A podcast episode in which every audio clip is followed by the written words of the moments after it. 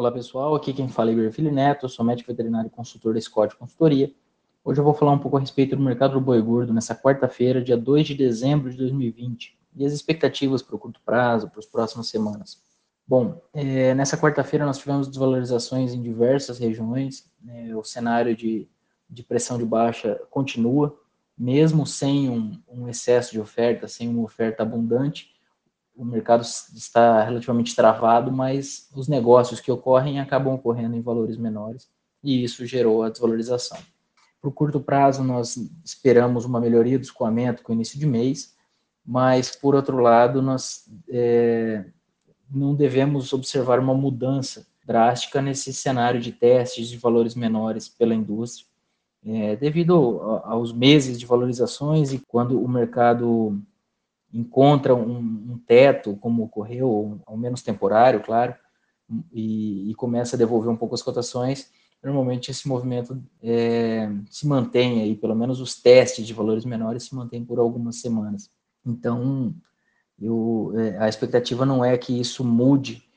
pelo início de mês, embora o início de mês é, deva ajudar no escoamento, talvez acalmar um pouco esses testes. Passados os primeiros 10 dias de dezembro, à medida que a gente vai entrando aí na segunda quinzena, por um lado, nós é o período de melhor consumo, é o período no qual o escoamento é, no varejo tem seu, seu ápice, na semana ali, final de ano, Natal, Ano Novo, férias, recessos, isso, esse é, uma, é um período de consumo positivo, um período muito bom de consumo, só que, por outro lado, a, a negociação e a busca por boiadas para esse período de consumo melhor no varejo ela ocorre algumas semanas antes. Então, essa movimentação de gado para esse período, ela é, é, é, a movimentação que vai ocorrer nos próximos dias. Então, nesse momento de, de testes de valores menores e com o mercado relativamente travado. Então, tem essas ponderações aí que nós podemos fazer. Em linhas gerais, o cenário é de testes,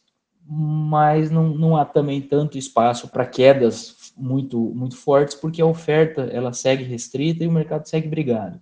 Então,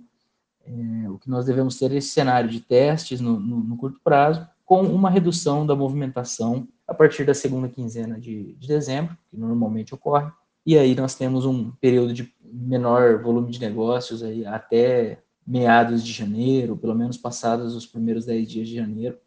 e daí em diante o pecuarista começa a voltar às, às vendas, e as negociações voltam em uma certa normalidade. Claro que com o contexto de consumo mais lento de início de ano,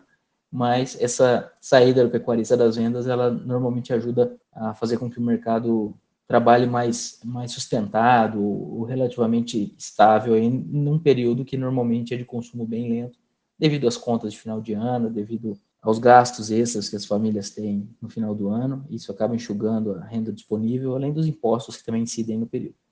Então, em linhas gerais, é isso. Nós devemos ter testes em curto prazo, possivelmente um mercado mais estável, sem, sem muita novidade aí nesse, entre o final de ano e começo do, do ano que vem, e depois